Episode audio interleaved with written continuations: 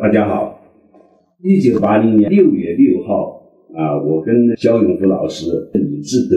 以及张元昌，我们几个人呢，到昆明东郊去调查一处玛瑙矿点。到了那里呢，我们各自兵分四路，按四个方向呢进行呃探查寻找。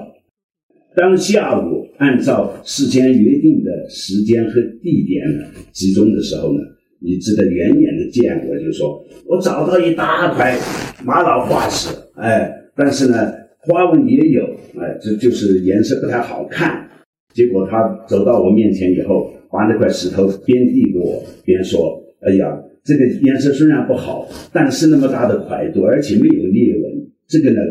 可以做玛，呃，做那个玛瑙乳帛。乳帛呢也叫烟帛，是一种呃烟膜。”这个矿样或者药品的呃一种器材，那玛瑙乳帛呢，当时比较贵重的。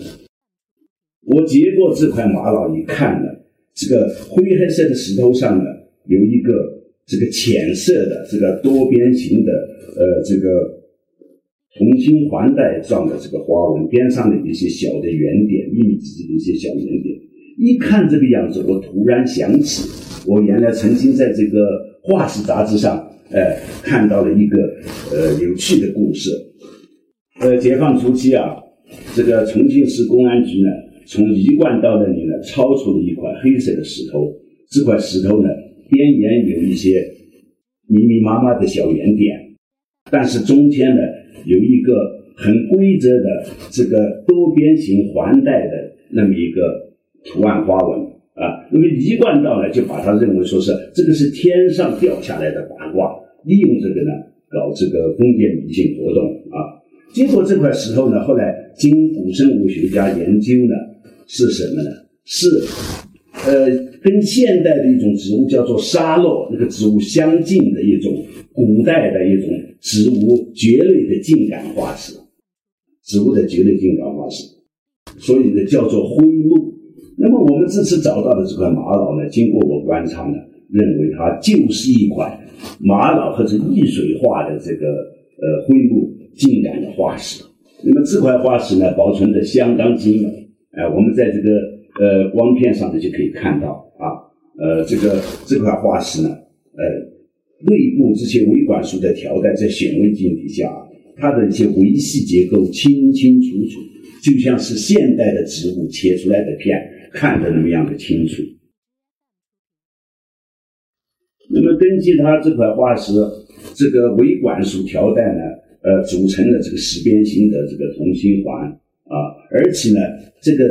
边沿上呢有一些叫做叶基的这个呃结构呢，呃，除了通常这个灰木既有的这个弓形的跟马蹄形的而外呢，我们这块化石上呢还有这个心形的跟蝙蝠形的。特别好看的这种遗迹，那么这些特征是我以往所发现的那些灰木当中都没有的，因此呢，我们就觉得这应当是一种灰木属的一个新种，因为这是在云南首次发现的灰木化石，所以我就把它起名为云南灰木啊。后来呢，我跟肖玉福老师呢，就到那个地方去进行了几天的调查。不仅在这个玄武岩地层当中找到了原生的这个植物茎秆化石，而且呢，肖老师呢，呃，过了几年之后，在昆明西郊寻找玛瑙的时候呢，又发现了玄武岩地层当中的这个呃植物茎秆化石。后来呢，我们地质博物馆呢做了一些工作，于是呢，就在昆明的西郊发现了一个，呃。玄武岩地层当中，两亿多年地层当中的这个化石森林，值得提醒大家注意的是，我们后来呢，在这个呃石林县为当地考察石林采玉的时候呢，在这个